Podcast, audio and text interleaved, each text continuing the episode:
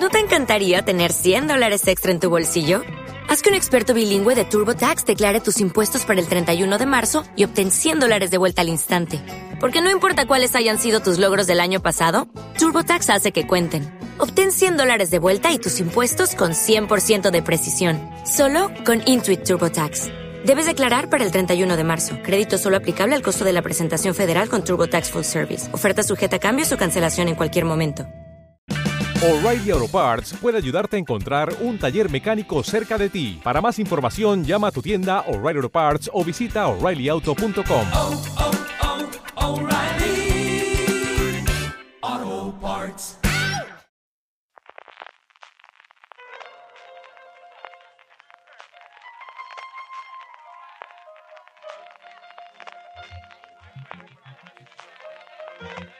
Estás escuchando Fuera de Series con CJ Navas.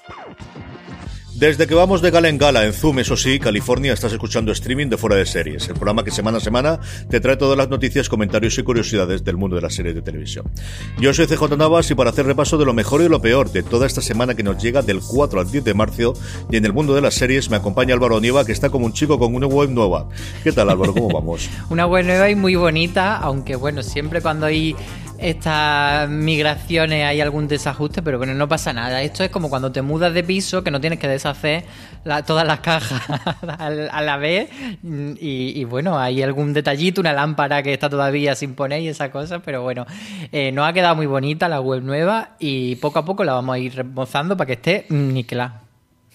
Eso es, alguna cosa se nos rompe, alguna cosa estamos cambiando, alguna cosa estamos añadiendo ya, así que mm, poquito a poco y tener un poquito de paciencia, que al final, además, nos hemos decidido, vamos a lanzarlo un viernes para el fin de semana, vamos a lanzarlo antes de los Globos de Oro, en fin, estas cosas, que por eso Álvaro me quiere tanto, porque le hago estas jugadas y estas ¿Por malas qué no había una semana más tranquilita para sacarlo? Antes de todo esto, metidos en este marzo, tenemos buena noticia de Disney Plus. Sabéis que ha llegado con un lanzamiento de su plataforma, su nueva marca de entretenimiento Star, que incorpora, que incorporará además nuevas, eh, muchísimas cosas para que disfrutemos de nuevas series, éxitos de taquilla y de forma exclusiva sus Stars Originals. Álvaro, hablaremos un poquito más de los eh, Star Originals que están y los que están por venir también dentro de la plataforma de Disney Plus. Pues yo hablaría de Con Amor Víctor otra vez, pero no quiero parecer pesado, pero, pero mantengo mi recomendación y es que es muy bonita, es muy bonita. Pero bueno, como ya le hemos comentado otras veces, pues eh, yo quería hablar de Besos al Aire, que va a ser la primera serie que estrenen española en primicia aquí en España. Es una serie que eh, como sabemos, eh, se ha producido dentro de Mediaset, pero que la primera ventana de exhibición pues será dentro de Disney Plus Star, entonces va con ese ese loguito de Star Original. Y es una serie en clave de comedia romántica pandemia de historias cruzadas ocho historias cruzadas en las que va a haber un elenco pues que tiene varios intérpretes. Está María León está Gracia Olaya está Nancho Novo pero pues digamos que el, el reclamo es Paco León y Leonor Watling que son las cabezas de reparto. Y a eso yo quiero añadir Darío Madrona nuestro queridísimo eh, guionista de élite que aquí pues escribe también esta serie aunque la producen y la dirigen otros Total y absolutamente. Desde luego tengo muchas ganas de ver, desde después de que Carlos Montero haya emprendido su vida fuera de élite con esa maravilla que, vimos a finales de año, a ver a Adrio Madrona cómo le va y a ese éxito y esa nueva serie que tendrá también en Estados Unidos de próxima producción. Recordad que todos estos contenidos están y llegarán a Disney Plus y que a partir eh, seguirán, se seguirán incorporando grandes títulos cada semana para que podáis elegir lo mejor entre pelis y estrenos. Y un dato que siempre os recuerdo para todos los padres de familia, como en mi caso, es que Disney Plus mantiene el estricto control parental que garantiza que siga siendo una experiencia adecuada para todos los miembros de la familia.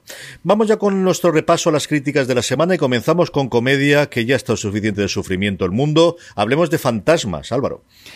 Eh, Fantasmas es una serie que ha llegado aquí a través de Movistar y hacía Luis Aceituno la crítica. Y, y hablaba, bueno, de cómo a través de una serie paranormal, la serie toca otros temas como es prácticamente la gentrificación, podríamos decir, porque de lo que va la serie es de que hay una, una mansión que está habitada por muchos espíritus y de repente pues esa, esa eh, premisa mm, muy recurrente de que llega gente nueva y de repente tiene que convivir y esto intentan pues porque no se queden ahí, de hecho van a convertirlo en un, en un hotel lujoso, que además también es como una cosa muy recurrente del género de terror, pero aquí pues eso, contarlo a través de la comedia de cómo los espíritus intentan echar a la gente para que no se quede en su lugar de, de vida y no se convierta en sus nuevos compañeros de, de piso. Creo que puedo decirlo, y si no Maricho Lazabal, que entrará después a dar la agenda me echará la bronca, creo que puedo deciros que el viernes tendréis razones para ver, sobre todo esta comedia, para tener un poquito más de conocimiento sobre la misma. The Walking Dead, hablando de fantasmas a, a zombies, de fantasmas a muertos vivientes, nos llega su décima temporada ya, eh, con todos los problemas que tuvieron de rodaje para acabar previamente, eh, antes de la pandemia, Álvaro.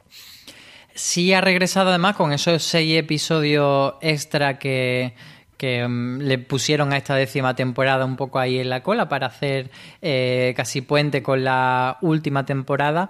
Y Raquel estuvo viendo el, episodio y lo comentó y hablaba. Y esto voy a intentar hacerlo con muy poquito spoiler, pero bueno, yo creo que es una serie que al final quien no la esté viendo es porque ya no quiere verla, como en mi caso. Bueno, que eh, por fin ha vuelto Maggie y eso es uno de los grandes alicientes y ella dice que pues eso que el, el sol brilla brilla más cuando está Maggie en la serie Eh, y luego nos presentan a raíz de la llegada de Maggie a otros personajes que por ahora no son especialmente bueno pues no, no han tenido tiempo a, a enamorarla no y, y luego, bueno, pues ahí están coleando también Carol y Daryl, que están juntos, no como pareja, pero como, como dupla. Y, y que yo creo que es una de las cosas interesantes de esta recta final de The Walking Dead. Sabemos que va a haber una serie de Carol y Daryl y que por tanto no van a morirse, a no ser que la serie sea una precuela, claro, que eso no lo sabemos. Eh, pero bueno, que creo que va a ser una temporada muy de testar eh, qué potencia tienen Carol y Daryl separándolos de, de la matriz de, Walking Dead de cara a esa nueva temporada. Esa nueva serie. Laura Cojas siempre está bien, aunque me cabrea que haya vuelto porque cancelaron la serie, que yo creo que de las mejores cosas que hicieron en Network el año pasado, que era tremendamente divertida esta cosita de espías que hacía Gamberra. No diga error, diga Juan Galonce, y es que Juan Galonce, como siempre, nos trae la crítica de la nueva serie de terror. En este caso, no grites. Sí, claro, yo cuando una serie de terror siempre mi primera opción es preguntárselo a Juan Galonce si quiere hacerlo y por supuesto se, se animó. Eh, se trata de una serie eh, argentina, No Grites, que eh, estrena Dark, eh, nos pasaron los screeners y por tanto Juan sí que ha podido ver la temporada completa, pero la serie va semanal en, en la emisión de Dark, que se emite los martes. Y son episodios muy cortitos, son como de unos 10 minutos, una cosa así, o sea que no son mm, episodios al uso. Y, la premisa, lo que nos cuenta Juan es que es una premisa interesante porque volvemos, ya hablábamos de esto en, con Fantasma, en este caso también hay una casa, eh, pues eso, medio malévola, medio demoníaca, que no se sabe qué pasa con ella, y entonces lo que hace la serie es empezar eh, en el presente y cada capítulo va un poquito hacia atrás hasta llegar al origen de ese mal que tiene la casa. Entonces Juan lo que dice es que el- la premisa es bastante interesante, pero que la ejecución de, de la misma, pues a veces tiene episodios que están bastante acertados y otros que son regulinchi. Especialmente señala eh, que las interpretaciones no son, no son muy buenas. Entonces, pues eso, ahí se queda como una serie que que bueno, que a lo mejor por esa, por ese formato corto sí que mucha gente pues, puede decir, bueno, voy a darle una, una oportunidad porque al final el metraje mm, no va a ser tanto, pero que tampoco es una serie que digamos imprescindible. A mí esa idea de ir para atrás, me lo contó Juan el otro día, me, me gustaba bastante, sí me contó lo de las interpretaciones que ahora mismo decía Álvaro. No puedo estar más de acuerdo con este titular. Pennyworth se merece una oportunidad y este es un buen momento para rescatar a Alfred antes de ser el Alfred Pennyworth de Batman. Se merece una oportunidad, incluso por tu parte, porque que yo sepa no está al día, ¿no? No, vi los dos o tres primeros y me gustó mucho y al final se quedó en el cajón eterno de todos los tiempos. Pues eso, entonces Mariajo reclama que le dé una oportunidad para que la retomes, porque, bueno, lo que viene ya a contarnos, eh, se estrenaba la segunda temporada de la serie en Star Play, y es verdad que no es una serie que sea como muy mayoritaria, entonces pensamos que era una buena idea que en vez de hacer... eh, una crítica al uso del comienzo de la segunda temporada, aprovechásemos la oportunidad para reivindicarla y explicar por qué merece la pena eh, ver esta serie, que yo creo que mucha gente que mm, a lo mejor puede tener esa idea de... mm, como que hacer una serie de, de Alfred es como estirar demasiado el chicle, en plan de mm, yo no quiero ver a Alfred, quiero ver a Batman. Y entonces ella explica que en realidad sí que es muy interesante porque Alfred siempre ha estado ahí en el universo de Batman y ha tenido incluso pues actores eh, importantes dándole vida como Michael Caine o Jeremy Irons, pero que nunca ha tenido realmente el peso y la relevancia que podría merecerse. Entonces esta serie que lo que hace es contarnos eh, la juventud de, de Alfred cuando estaba en las Fuerzas Especiales del Aire del Ejército Británico, pues... eh, va por otro lado, tiene una estética gángster, te ofrece cosas que al final no te ofrecería una serie de Batman, entonces te lo lleva más por ese lado de espionaje, etcétera. Y, y aparte señala también Mariajo que la banda sonora de la serie eh, está muy lograda y de hecho señala pues que, una serie, dice ella, que empieza con el Painted Black de los Rolling Stone, que por cierto también la usaban en la primera temporada de Westworld, pues que no puede ser una mala serie. Totalmente de acuerdo. Y al final tiene a los mandos a Bruno Heller, que desde los tiempos clásicos de Roma sabe hacer series. Este señor sabe lo que hace y a mí me, entretuvi- me entretuvieron muchísimo. Y es cierto que una vez que salta la imagen de, no, esto no es Batman, esto es una serie de investigación y detectives, que sí, que sale el papá que luego será de Batman y lo que tú quieras, pero son personajes distintos y es una serie muy british y en un mundo distinto, con, con distintas, que juegan mucho, como está ocurriendo ahora también con Para toda la humanidad, de, de un mundo parecido al nuestro, pero no exactamente igual que los guionistas le permite hacer unas licencias muy divertidas. Y a mí me entretuvieron, de verdad que me entretuvieron los, tres episodios que vi, me mucho de la primera temporada, me entretuvieron muchísimo. Lo último, teleñecos, que sí, es que tenemos de todo. En esta casa tenemos de todo y tenemos también los teleñecos. Y es que Antonio Rivera nos hablaba hoy de un sketch que gracias a Disney Plus se ha podido conservar y se ha podido rescatar clásico de los teleñecos. Sí, porque al final no todo tienen que ser críticas de lo que estamos viendo en el mismo momento y de, y, y de lo que se estrena. También hay veces que hay que echar la vista atrás y es interesante echar la vista atrás para ver pues cosas que a lo mejor en su momento no nos dimos cuenta y, y, pues, por ejemplo Antonio hizo ese, ese artículo que comentamos aquí en streaming de Pato Aventuras de un episodio concreto y aquí hace una cosa parecida con los teleñecos, con la serie de, de los años 60, 70, perdón. Eh, lo que pasa es que antes de esos teleñecos de los que empezaron en el 79, pues eh, Jim Henson ya estuvo un tiempo pues experimentando. No era lo que, lo que luego conocemos como The Muppets o como el show de los teleñecos, sino pues eh, otra una, una etapa como un poco más previa. Entonces, en esa etapa empezó a hacer un, un, un gag que luego repitió en esta ya en la temporada digamos oficial del show de los teleñecos que es la que está en Disney Plus y, bueno es un, un sketch que podríamos decir que, un niño que lo vea pues a lo mejor eh, hace la gracieta por eh, ver a los muñecos pero que, que luego tiene eh, se se le puede dar como una capa de interpretación bastante interesante que no voy a comentar porque yo creo que es mejor que la gente lo, lo busque, lo vea y lo lea el artículo. Pero, pero sí que es verdad, me parece como muy interesante hacer este tipo de reflexiones de, ah, que aquello, mira lo que escondía. Sí, señor, y al final, a día de hoy, las novedades siempre parece que nos comen y es la, la, la, la premura de tener lo último que llega, pero es que llega y tenemos muchísimas cosas de catálogo, ya no solamente de los últimos 20 años que quizás tenemos, sino incluso previas a ellas que vale la pena rescatar y que desde luego vale la pena ver entre tanta marama de, de, de, de, de, de novedades.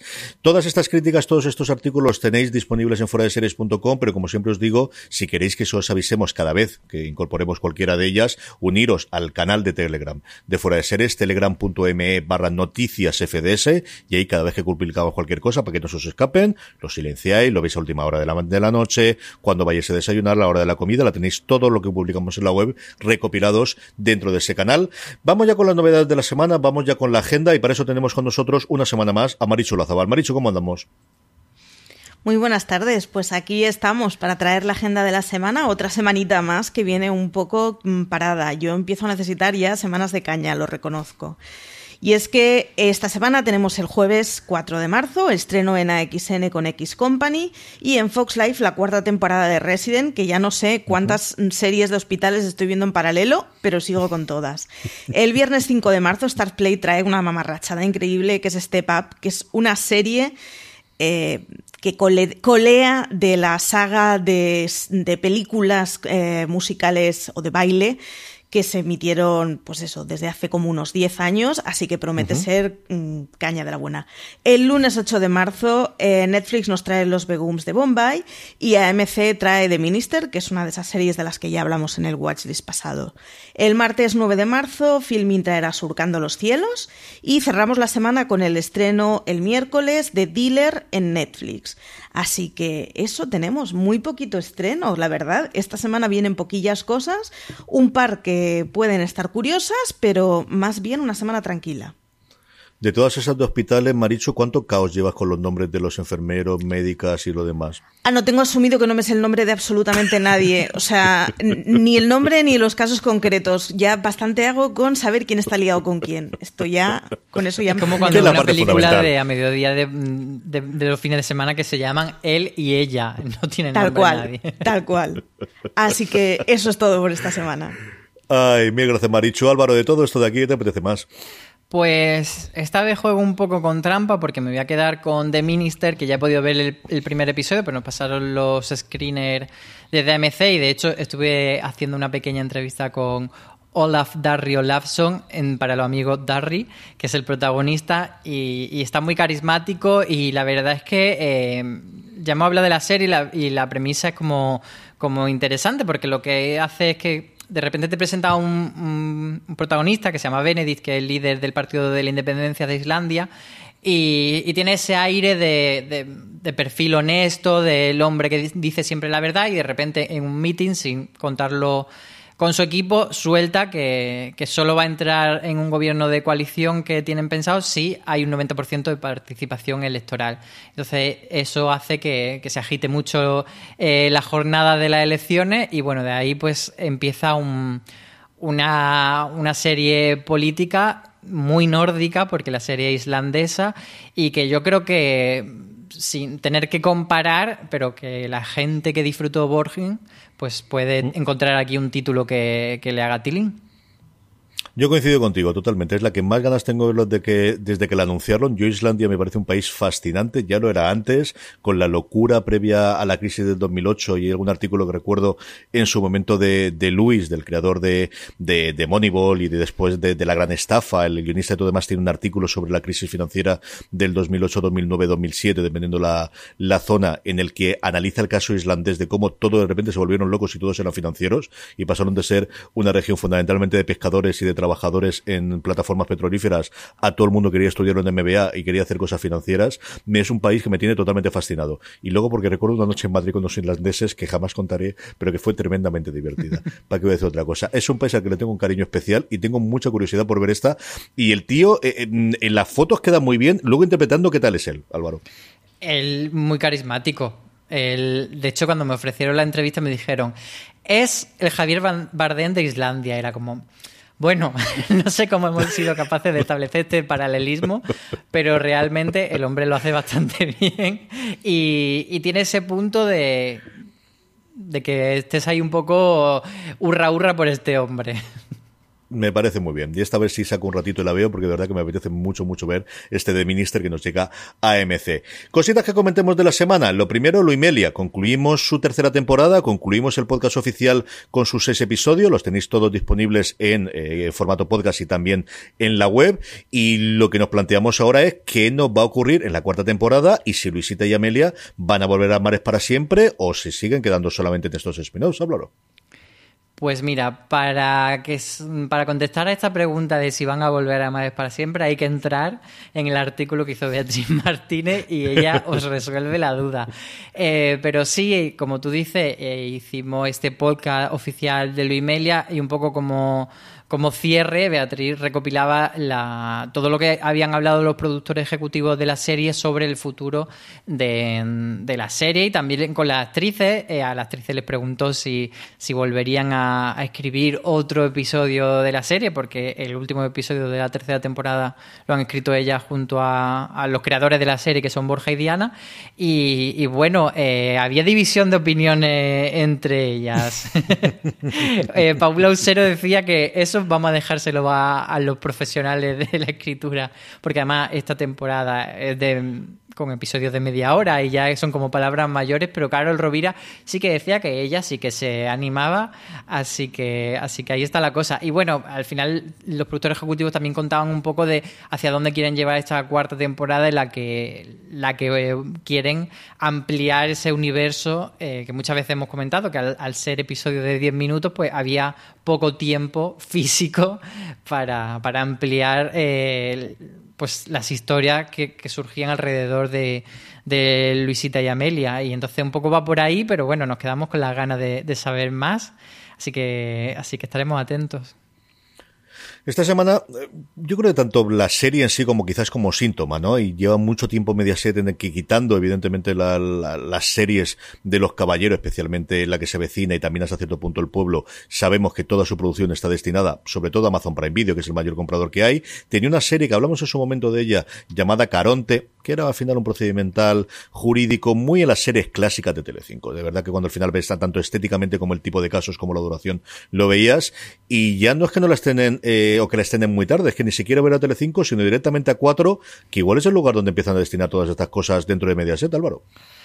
Yo tengo la teoría de que el, algoritmo ha hablado y del igual modo que ahí hemos tenido la renovación de Madres, Amor y Vida, del pueblo, y que bueno, esa serie digamos, pueden tener caminos dispares. Por ejemplo, Madres eh, no funcionó muy bien en prime time, de hecho cortaron la primera temporada y yo dudo que vaya a volver a estar a Telecinco. Es probable, como tú dices, que también sea una serie que vaya para cuatro, pero sí que parece que ha funcionado bien en Amazon y va a tener vida ahí. Y del mismo modo, desaparecido, yo creo que también pues tuvo cierto tirón, tanto en redes, etcétera. Pero Caronte, es que nadie ha hablado de Caronte. Se estrenó eh, el año pasado, no sé si fue marzo, mayo, y y nada.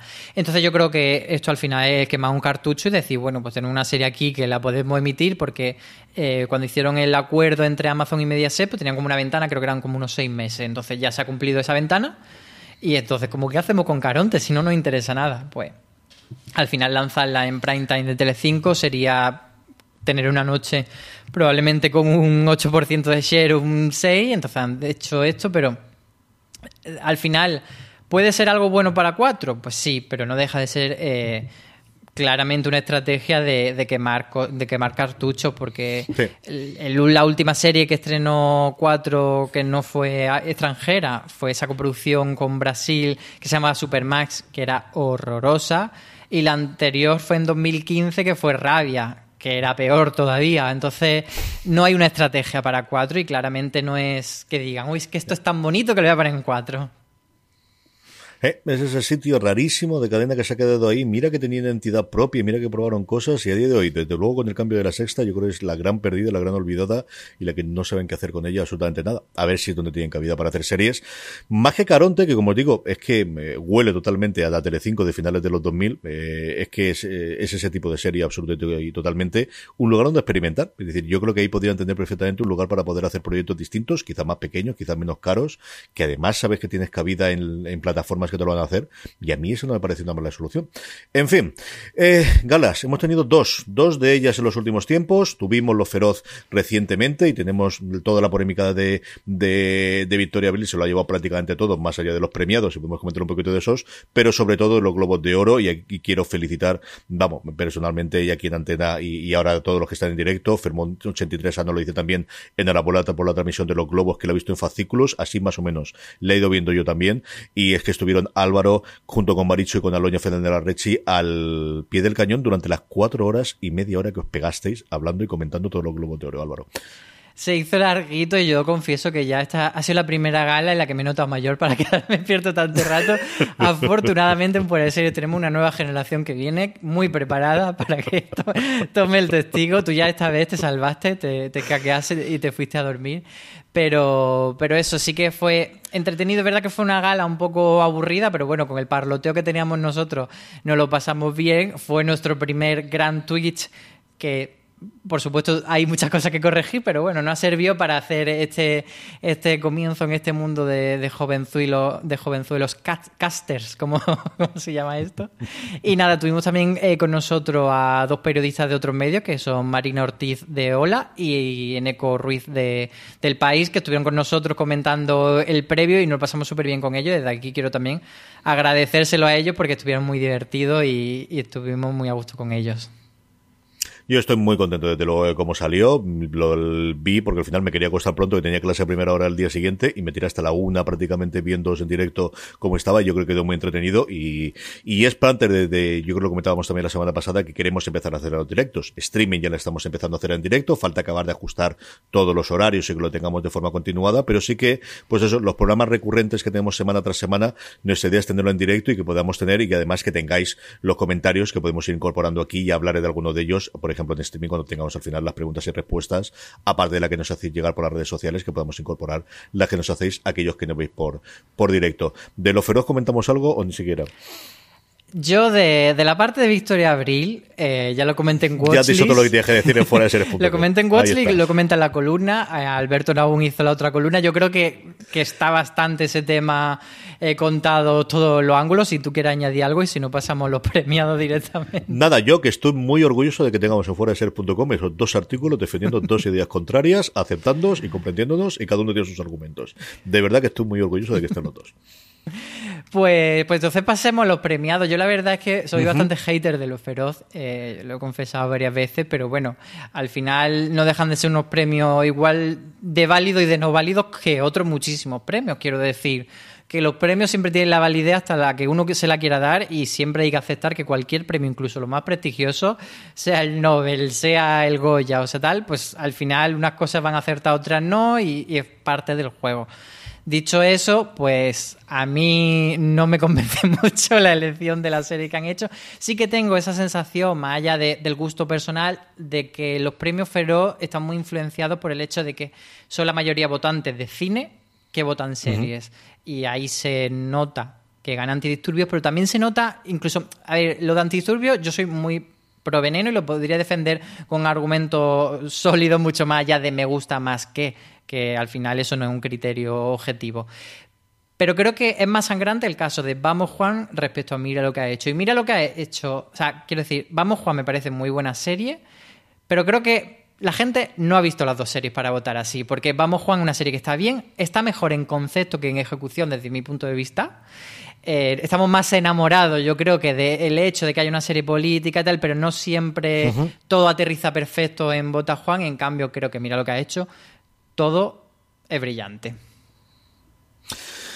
Ahí está. Yo creo que la otra cosa que tiene que hacer es ampliar las categorías. Y es cierto que, de alguna forma, si tú tus dos premios finales te los guardas para las series, pues igual hay que empezar a ampliar las categorías que tienes para series, si ese es el giro que quiere hacer la IC. Que creo que tiene problemas más graves que estos, pero igual sí que tienen que empezar a pensarlo de, de bueno, pues, pues habrá que hacerlo. Sí, sobre todo el hecho de que en cine haya eh, cartel tráiler, que no digo que no le den al señor que hace los trailers un premio, pero me parece perfecto y me parece guay que haya ese reconocimiento a cosas que no son tan típicas, que, que no están ni siquiera, por ejemplo, en los Goya, pero que haya mejor cartel de peli y no haya mejor guion o mejor dirección de serie, macho. Eh, clama al cielo. Y yo coincido contigo que lo de tráiler me parece una idea mm, genial y creo que además tiene perfecta cabida lo feroz. Eh, posiblemente los Goya quizás no, que igual sí, pero yo creo que la tiene totalmente, pero creo que falta alguna categoría más que solamente interpretación y desde luego mejor serie, mejor comedia y mejor trama. Lo último, como todo el mundo tiene que hacer series, hasta Grinder, sí, me habéis oído bien. Grinder, que sí, que también Grinder va a hacer una serie de televisión. Pues sí, Grinder o Grinder, yo le digo el Grinder. Eh, la aplicación de, de, ligoteo para encontrar pareja o un amante esporádico entre la comunidad LGTB, pues se ha sumado a, las muchas personas, a las muchas compañías que están haciendo series y va a hacer una serie, eh, por supuesto, como es una aplicación de móviles, pues más centrada en, ese formato que es más lógico para ver desde el dispositivo móvil, que es con episodios cortos, de, pues, esto de 6, 8 minutos. Y será una serie que se pueda ver eh, tanto en la propia aplicación como en YouTube. Y bueno, es cierto que, que Grindr, aparte de que la gente lo use, vamos a decirlo claro, para follar, pues es cierto que, que de vez en cuando meten cosas eh, hacia la comunidad LGTB, desde mm, campaña de concienciación de las ETS o acciones concretas para el orgullo, sobre las personas trans, los derechos, etcétera. Entonces, sí que es verdad que durante un tiempo han hecho de este tipo de acciones y esto eh, pues es un poco seguir esa línea y, ellos lo, lo llaman pues, celebrar el talento eh, de la comunidad queer. Entonces me parece interesante que se lancen a esto y lo van a hacer, por cierto, con una comedia que se llama Bridesman, que sería como Damos de Honor y no han dicho de qué va, pero bueno, a ver, a ver esos Damos de Honor qué hacen. Nos queda nuestro poco de ranking, nos queda contestar las preguntas que nos hacéis llegar, aquellos que nos estén viendo en directo, ahí es el momento de que mandéis las preguntas que podemos incorporar. Antes de ello, una pequeña pausa. ¿No te encantaría tener 100 dólares extra en tu bolsillo? Haz que un experto bilingüe de TurboTax declare tus impuestos para el 31 de marzo y obtén 100 dólares de vuelta al instante. Porque no importa cuáles hayan sido tus logros del año pasado, TurboTax hace que cuenten. Obtén 100 dólares de vuelta y tus impuestos con 100% de precisión. Solo con Intuit TurboTax. Debes declarar para el 31 de marzo. Crédito solo aplicable al costo de la presentación federal con TurboTax Full Service. Oferta sujeta a cambios o cancelación en cualquier momento. Estamos ya de vuelta, Álvaro, y vamos con nuestro Power Rankings. Unos Power Rankings que, bueno, pues en lo puesto de arriba, ya hago spoiler, sabéis que no hay movimiento, pero soy en el, el resto, hay hasta tres series nuevas. Unos Power Rankings, como siempre os digo, que hacemos a través de una pequeña encuesta en fuera de series.com, que os colgamos todas las semanas, que os invitamos a que nos digáis vuestras tres series favoritas de la semana. Así es como hacemos el Power Rankings, que comienza con Prodigal Son, la serie que se estrena su segunda temporada en TNT, de la que hemos escrito en fuera de series y tenemos muchos abanderados dentro de la no, no, sección. no, no. Y Eh, dime. Nos hemos equivocado. Perdóname, mea culpa. ha sido En el puesto número 10. Error al pegarlo. Entrada nueva, hablamos antes de los zombies, es que se han salido de la Tierra y han encajado ahí. En el puesto número 10 tenemos The Walking Dead, los nuevos episodios, como comentábamos antes, están disponibles dentro de Fox. Sí, eh, como decíamos antes, teníamos ya la crítica de, de esta nueva temporada hecha por Raquel y bueno, pues parece que la gente no se de- desengancha total de, de la franquicia de Walking Dead. Veremos a ver si, si Fear the Walking Dead, por cierto, que llega también dentro de poco con un nuevo episodio, se suma o no a los Power Ranking. Mientras tanto, quien sí está en el Power Ranking, como tú antes había avanzado en el 9, es Prodigal Son, la serie eh, procedimental de TNT, que se mantiene en ese puesto. Re- rescatamos Lupin el- la semana pasada, si no recuerdo mal, de Netflix, después de, bueno, pues del éxito que tuvo masivo cuando se estrenó hace ya, parece muchísimo tiempo, pero no, hace un mes y medio, tampoco nos volvamos locos, y se mantiene, se mantiene en ese mismo puesto 8 con el que entró la semana pasada, la serie, bueno, primer gran éxito quizás del 2021 de Netflix. Y en el número 7 tenemos una serie de Apple TV Plus que poco a poco se va colando más en nuestro Power Ranking. Parece que la gente ya se va haciendo a la plataforma. En este caso es para toda la humanidad que ha vuelto con una nueva temporada. Así que ahí la tenemos en el 7, entrada de la semana, pero no la, hay un- muchas entradas de esta semana, no, no es la última. Está muy, muy bien la segunda temporada. Han echado el resto a nivel de promoción. Está haciendo el podcast oficial. Yo creo que sabían que tenía una buena serie. Y sobre todo han permitido a gente como yo que la abandonamos el que la rescatásemos. Entre los trailers y lo que se ha comentado alrededor, yo la he recuperado y le estoy disfrutando mucho con ella los viernes. La vio después de Brujas la televisión, eso sí, pero la estoy rejuntando. En el 6, cae dos puestos Snowpiercer. Su segunda temporada se está estrenando semana a semana en Netflix. Esta adaptación del cómic pasado después por la película de que en su momento, cae dos puestos y se queda en el puesto número 6, Snowpiercer, la serie de Netflix. Y en el 5, mm, aquí tengo yo el amor, porque es con amor Víctor, y, me voy a otorgar todo el mérito de que, la gente esté viéndola, aunque, aunque no sea así, pero en mi corazón va a ser así, que todo habéis escuchado que yo la recomendaba y os habéis puesto a verla y os está gustando mucho, porque no voy a aceptar una, una opinión contraria. Así que ahí en el 5, con amor Víctor. Y no es la entrada más fuerte de la semana porque es en el puesto número 4 Superman and Lois. Esta reinterpretación de un Superman más adulto, casado, con dos hijos, que podéis ver la crítica en fuera de series.com y que está funcionando yo creo bastante, bastante bien y que está disponible todos los miércoles un nuevo episodio en HBO España. Superman y Lois, el puesto número 4 de nuestro Power Rankings. Y en el 3 está Servant, la otra serie de Apple TV Plus que tenemos esta semana aquí en el ranking. Baja un puesto, eso sí, eh, respecto a la semana eh, pasada, pero bueno, se mantiene ahí en, el, en la medalla de bronce. Y en lo que estaba disputado, que era quién se quedaba con el segundo puesto, porque primero estaba claro, sube Hierro. Hierro, Álvaro mm, está enamoradísimo de esta temporada. Yo me he puesto a ver desde la primera que la dejé abandonada y me estoy pasando muy, muy bien. Yo creo que está funcionando. Fue el gran éxito inesperado de Movistar. Aquí yo creo que ya no les ha pillado nada de sorpresa. Hierro, la serie de Movistar Plus, sube cuatro puestos y se queda en el puesto número dos de nuestro Power Rankings. Y yo contentísimo de que Hierro esté funcionando tan bien. Eh, pero bueno, eh, parece que Hierro no le va a ganar por ahora. Bueno, veremos a ver porque sí que puede que coincida que cuando acabe la que estará en el 1 todavía está en emisión Hierro y consigamos que, que se mantenga arriba. Eh, pero bueno, hasta ese momento que lo descubramos, Bruja Escarlata y Visión está en el número 1 y yo creo que lo más divertido del Power Ranking ahora es ver cómo hace Luis para darle un, un, giro nuevo a los artículos del Power Ranking y a los titulares, sabiendo que siempre va a estar Bruja Escarlata y Visión ahí. Y yo creo que está sudando la gota gorda pensando en que con Falcon y el Soldado de Invierno va a pasar lo mismo o peor, porque yo creo que, que va a ser como un efecto de que se vaya sumando cada vez más gente a, a este universo Marvel y que va a ser imposible que alguien destrone eh, a esta serie, salvo, no sé, un Stranger Thing o una cosa así. ¿Tú quién crees que puede destronar Yo tengo- próximamente a, a- a la serie Yo de tengo Marvel? curiosidad por ver la semana en la que mm, termina este viernes, con lo cual esta semana todavía en el Power Ranking la gente lo votará. La siguiente, que es la semana de parón que tenemos, sobre todo en España, en el que no vamos a poder ver ese making of que se estrena en Estados Unidos, pero aquí no nos llega hasta la siguiente. Tengo curiosidad, a dos semanas vista, ¿qué ocurre en esa? Si la gente sigue votando Bruja Escarlata Visión porque hay alguno que no la sigue al día, que yo creo que es muy raro. Yo ese efecto de me lo guardo todos para verlo de golpe. Yo creo que esta es una serie de las que menos se puede dar eh, esa razón, sobre todo si te empiezas a mirar blogs y a mirar teorías y cosas similares. Esa es la que tengo duda. Y yo yo creo que mientras esté la de Disney, quizás la que se puede recuperar será alguna de la próxima que hay de, de Star Wars siendo animada, yo creo que menos. Ahora, yo creo que será más factible que caiga del podio, que caiga del puesto número uno, eh, Falcon y Winter Soldier, que lo que ocurre con Loki. Yo creo que Loki sí que va a arrasar absoluta y totalmente cuando se estrene a partir de junio, ya te digo yo.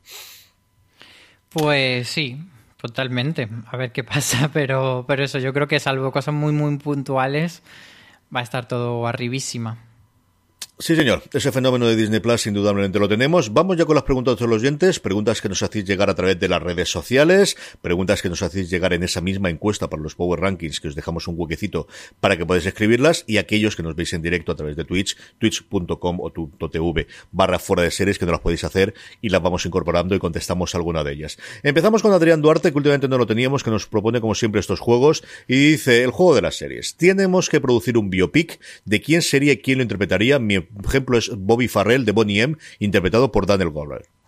Pues eh, he de decir que Adrián Duarte estuvo con nosotros en, el- en la retransmisión de los eh, de los Globos de Oro, acompañándonos en el chat y de hecho nos hizo algún, algún meme incluso a lo largo de la noche y nos lo pasamos muy bien con él. Así que le mandamos un saludo muy fuerte a Adrián y le agradecemos que esté con nosotros tan a menudo. Y yendo a su pregunta, yo lo tengo clarísimo, clarísimo, clarísimo, porque últimamente estoy con una obsesión en la cabeza que es que hagan un biopic de la familia real española pero cambiándole los nombres en plan descarado. En plan, que Corina sea Karina, la infanta Milena y cosas así. Entonces, que saltándose eso de que no es un biopic exacto, puede ser como un Falcon Crest loquísimo, un Dinastía loquísimo y todo súper mamarracho y divertido. Y por poner intérpretes, que es lo que él nos pide, pues la infanta Milena, Candela Peña.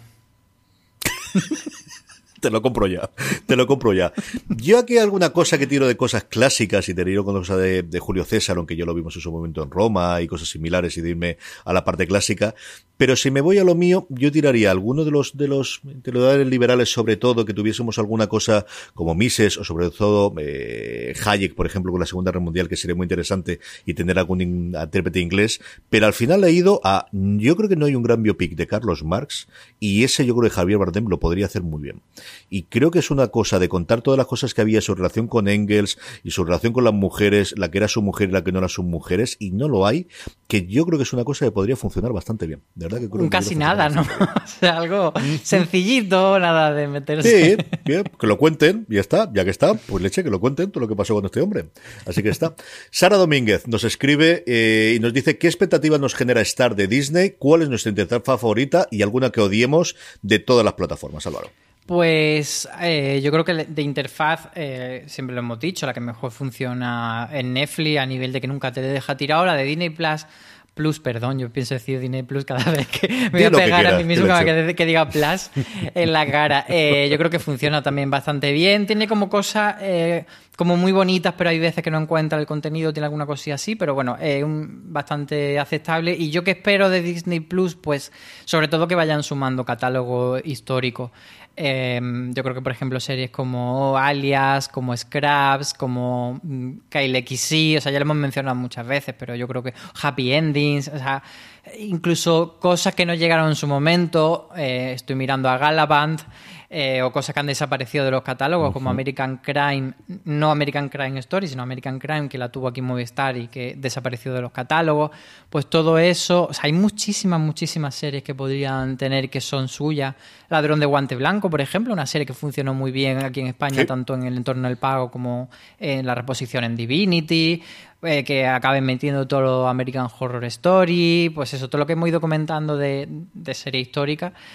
Es lo que le falta, ya han metido algunas, yo estoy, como dije, revisionando Futurama, pero falta ese crecimiento.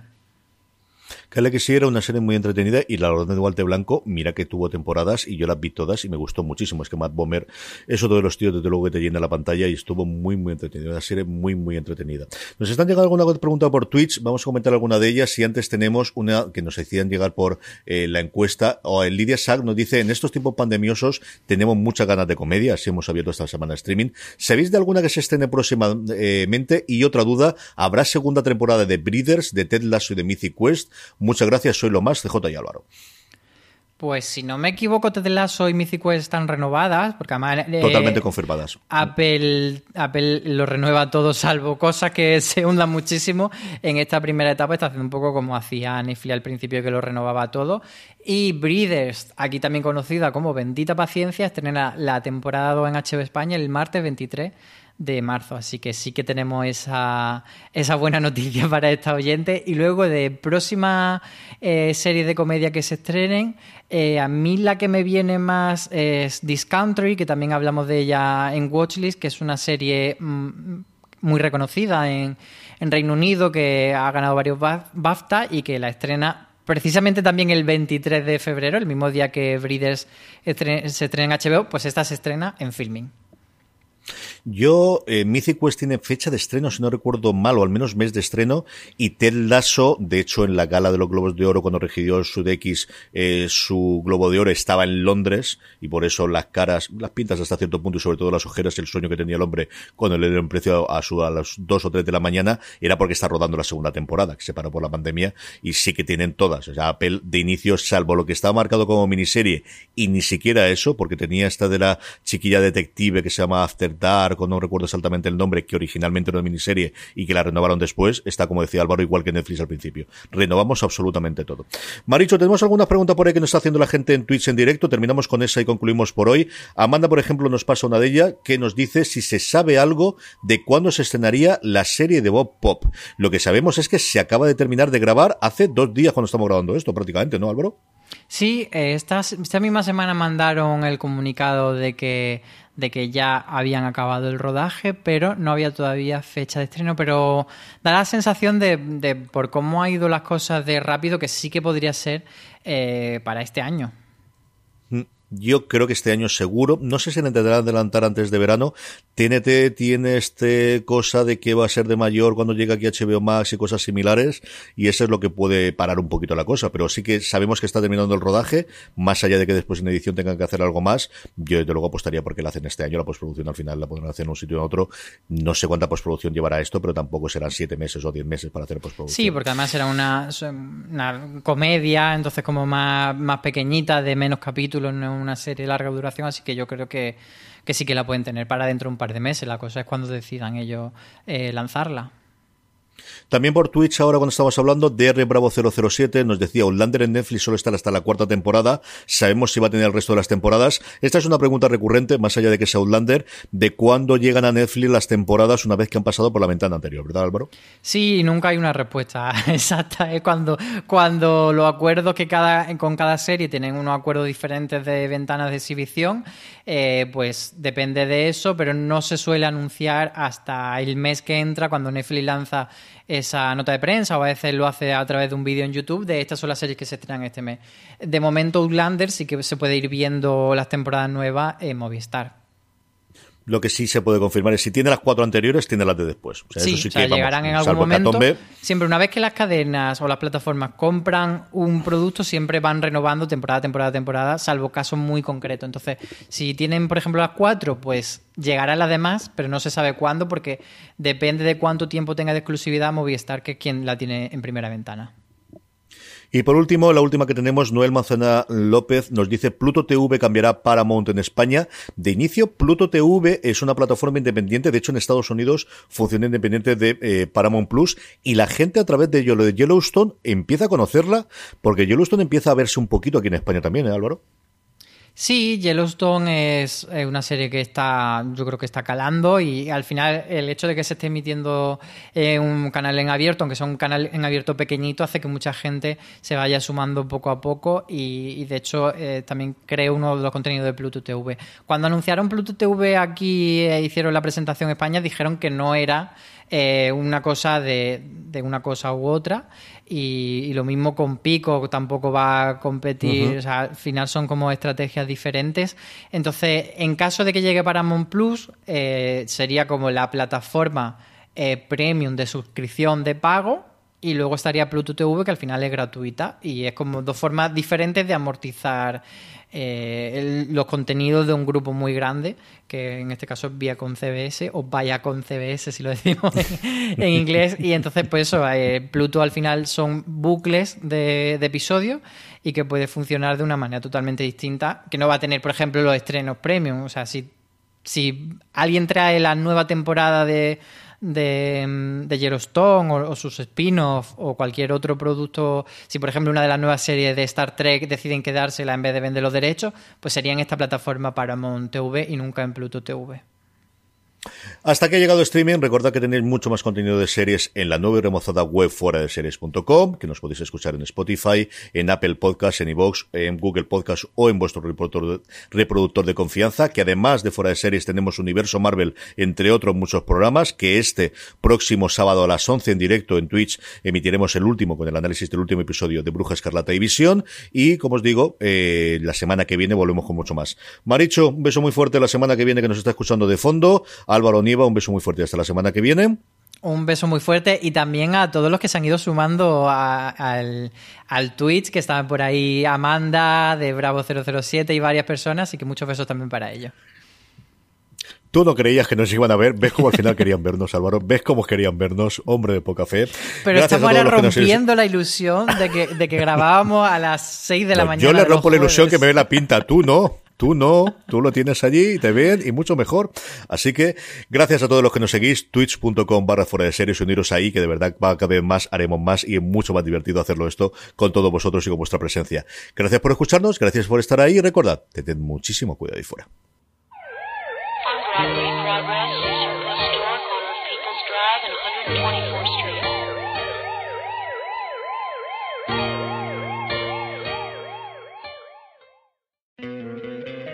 ¿No te encantaría tener 100 dólares extra en tu bolsillo?